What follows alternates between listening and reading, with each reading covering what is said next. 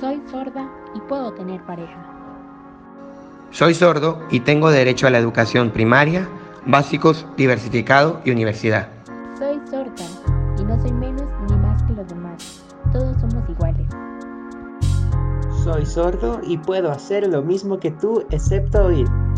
Soy sorda y soy bilingüe porque uso mi lenguaje de señas y el idioma español para comunicarme con las demás personas. Mi mamá es sorda yo soy bilingüe porque uso lengua de señas para comunicarme con ella y el idioma español. Soy sordo y soy independiente.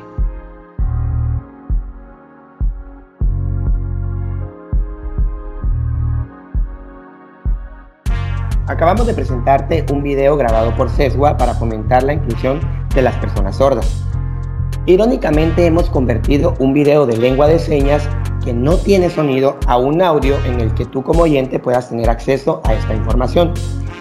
Es importante entonces que nos pongamos a pensar si nos tomaríamos el tiempo de trasladar toda esta información auditiva a lengua de señas. Sean bienvenidos a una edición más de podcast en la. Mi nombre es Alexander Mota y el día de hoy me acompaña Emilio Esteves. Generalmente como personas oyentes, al ver que una persona no escucha, nos enfrentamos a una barrera de comunicación bastante fuerte. Y es que podemos llegar a pensar el ay es sordo mudo o el ay es sordo o hasta llegar a sentir lástima por las personas. Y aunque es un juicio de valor, debemos de ser conscientes que muchas personas lo piensan al no estar familiarizadas con el tema. Lo cierto de todo esto es que existe una cultura y una comunidad sorda donde todos estos juicios de valor son superados y la inclusión de estos en la sociedad guatemalteca es un reto no solo para nosotros como sociedad, sino también para el Estado. Así es, Alex. Al hablar de discapacidad, generalmente pensamos que las personas viven excluidas de nuestro día a día. Sin embargo, en el caso de las personas sordas, detrás de ese, entre comillas, silencio, existe una cultura rica que a lo largo de los años ha luchado para que sus derechos sean reconocidos.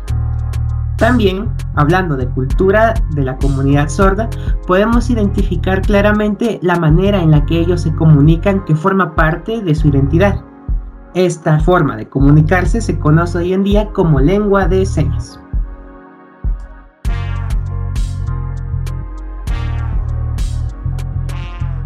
Gracias Emilio.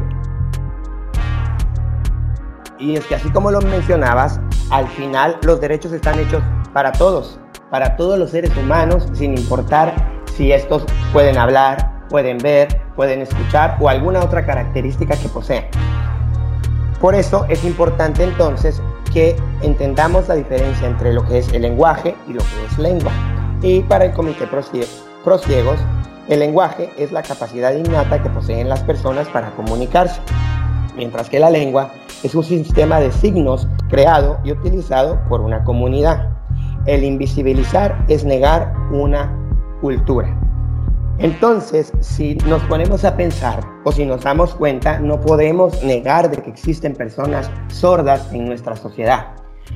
Al momento de que observamos a nuestro alrededor, podemos ver de que podemos encontrarnos con, una, con un amigo sordo o con algún familiar que sea sordo y esto nos va a poner en la necesidad de aprender la lengua de señas para poder comunicarnos con estas personas. Exactamente. Si querés ahora, pues podríamos profundizar un poco sobre qué es sordo y de dónde viene eh, la lengua de señas. Al hablar de personas sordas, como bien se entiende, hablamos de personas que tienen un impedimento para poder escuchar o para poder oír, o bien han perdido parcialmente la capacidad de escuchar. La manera en la que ellos se comunican, las personas sordas, es a través de la lengua de señas. La lengua de señas eh, fue creada originalmente en Francia. A lo largo del tiempo, la lengua, la lengua de señas francesa se dispersa por todo el mundo y esta lengua francesa es adaptada a los contextos culturales y lingüísticos de cada país. Esto quiere decir que cada país ha ido modificando la lengua de señas y la ha ido adaptando, ya ha ido aportando vocabulario que se adapte de mejor forma para poder expresar aquellas cosas eh, que dependen puramente de la cultura. ¿A qué me refiero con esto?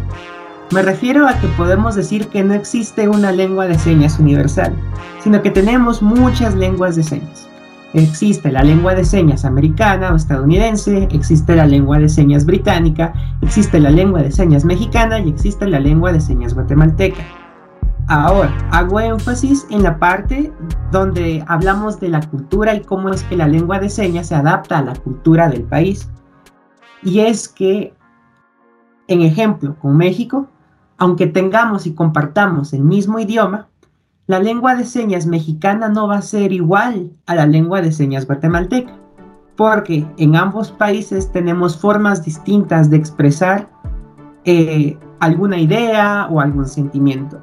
Eso quiere decir que en algún momento, cuando queramos entender lengua de señas mexicana, pues lograremos captar alguna que otra seña, pero no todo en su totalidad.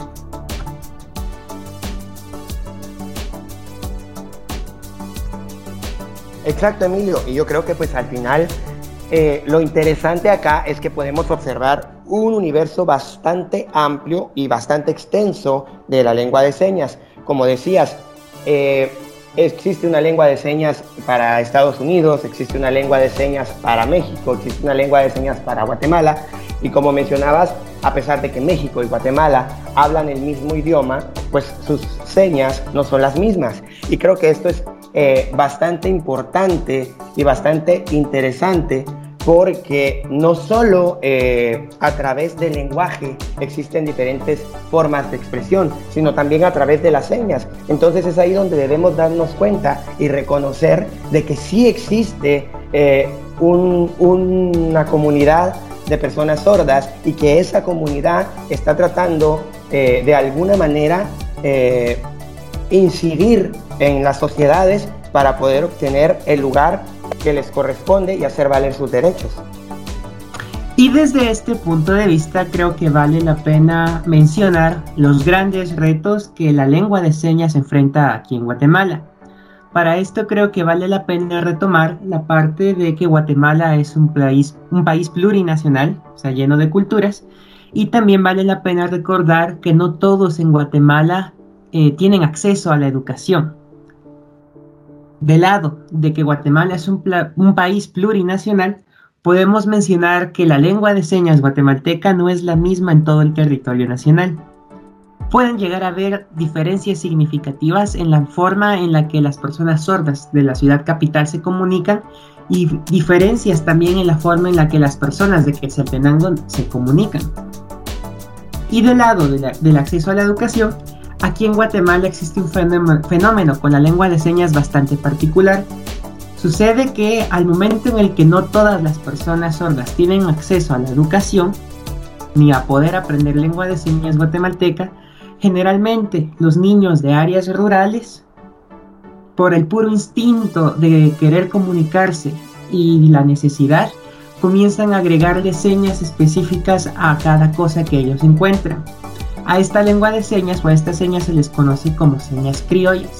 Y es que desde estas necesidades y desde estos fenómenos, el Estado se enfrenta y las personas sordas también se enfrentan a tener que buscar una forma en la que todas las personas, tanto sordas como oyentes, podamos llegar a comunicarnos y entendernos si en algún caso alguna persona oyente va a aprender lengua de señas.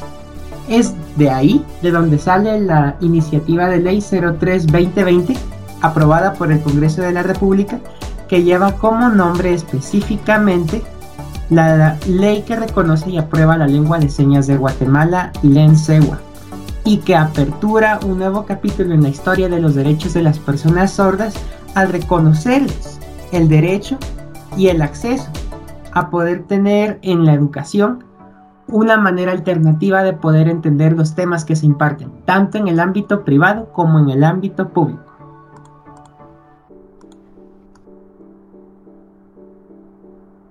Así es, Emilio.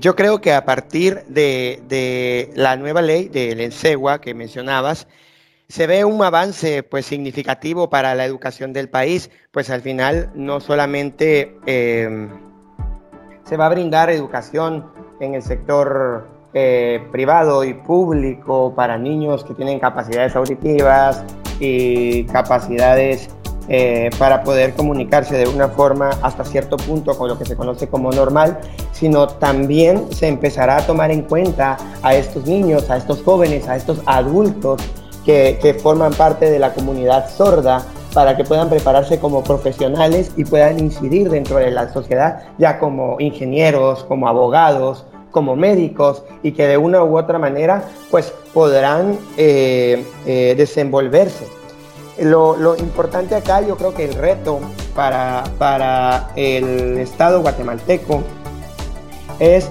poder establecer un sistema educativo bastante incluyente, un sistema educativo en el que no solamente eh, los niños sordos puedan llegar a las escuelas, sino en un sistema educativo en el que la, niñez guatemalteca eh, con capacidades auditivas pueda aprender este, esta lengua de señas y así aumentar eh, eh, y mejorar la, comunicación en, la sociedad guatemalteca.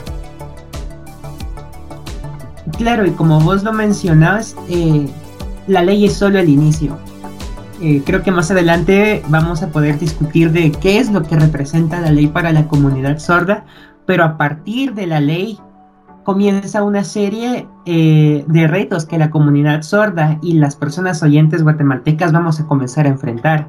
De hecho, la misma ley propone la creación de mesas técnicas que se encarguen de ir adaptando estas políticas públicas que vos decís y también que se encarguen de ir estandarizando la lengua de señas hasta cierto punto para que em, exista un vocabulario rico e incluyente de las diferentes versiones, de, las diferentes variantes.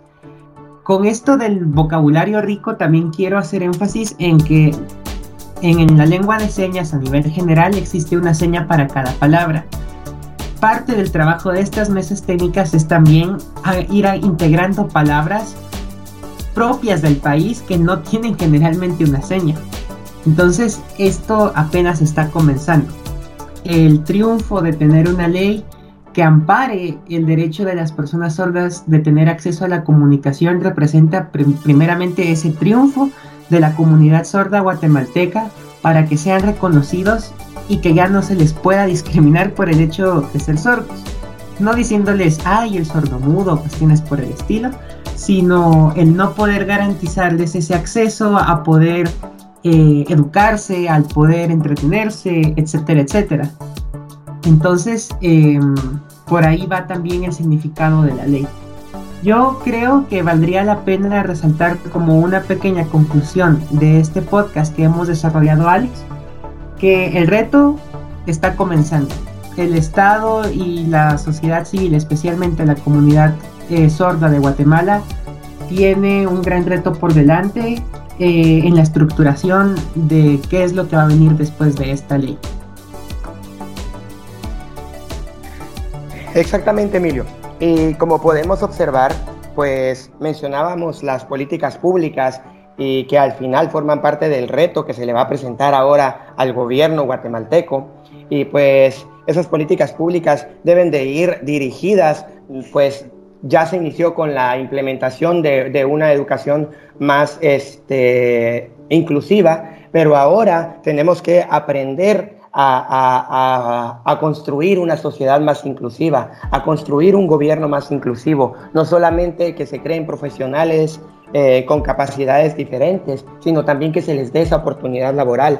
Eh, un doctor que pueda estar dentro de los hospitales, eh, un, un, ingeniero que pueda laborar en las diferentes eh, áreas en las que se desenvuelven, un abogado que pueda elaborar dentro del sistema de justicia, eh, diferentes eh, sectores, ¿verdad?, en los cuales puedan incidir, en los cuales puedan desempeñar su, profesión y pues también tomar en cuenta que, que como ciudadanos debemos de aprender a ser más inclusivos, debemos de aprender a reconocer esa esa diversidad que hay en nuestro país para poder lograr ese progreso que necesitamos. Y, pues desde acá creo que podemos eh, tomar en cuenta eh, un enfoque un enfoque funcionalista, porque a partir de, estos avances vamos a empezar como sociedad guatemalteca a observar si, si las funciones de las, de las instituciones del Estado o de esa esfera gubernamental están dirigidas pues para, para obtener resultados positivos, resultados que sean a favor o en pro del bien común, ¿verdad? Y pues por último, yo, yo también quiero dejar eh, esto y el reto para nosotros, para las personas oyentes, eh, es poder conocer, pues, poder profundizar y pues también informarnos sobre este tema. Eh, darnos cuenta que más allá del silencio hay una persona con una historia, una vida y una cultura. Pues no es solo cuestión de que aprendamos a escuchar, porque pues nuestras manos también podemos llegar a, expresar y las podemos utilizar para poder dar a conocer grandes ideas y, de alguna forma este, generar cambios. Eh, también lo interesante de esto es eh, que de alguna manera las personas sordas van a empezar a, extender sus demandas hacia esa esfera gubernamental y van a ser tomados en cuenta eh, y de esa manera se van a poder generar cambios en, nuestro país. Exactamente, Alex. Creo que es responsabilidad de todos nosotros el aportar de alguna u otra forma a la construcción de una Guatemala mucho más incluyente en todos los sentidos. Eh, la aprobación de la Ley 03-2020 pues es el inicio, como bien lo decíamos, y pues desde esa perspectiva funcionalista a la que hace referencia será deber de todos nosotros ir eh, auditando estos procesos de construcción para que sean justos e incluyentes en todo el territorio nacional. Eh, creo que ya se nos está acabando el tiempo, pero queremos agradecerles a todos su atención, el habernos escuchado y por favor, apóyennos a poder construir una Guatemala mucho más incluyente. Mi nombre es Emilio Esteves y estuvo conmigo Alexander Mota. Gracias Emilio, de verdad creo que es un tema bastante importante para la sociedad guatemalteca y esperamos haber eh, pues dejado eh, algo en ustedes para que podamos eh, iniciar con ese proceso de inclusión y, empezar a aprender pues estas, estas, esta lengua de señas y, y, pues ahí sí que transformar la comunicación en nuestro país. Y como diríamos los chapines, qué chilero. Qué chilero. Entonces nos vemos hasta la próxima aquí en La Tertulia. Adiós. Adiós.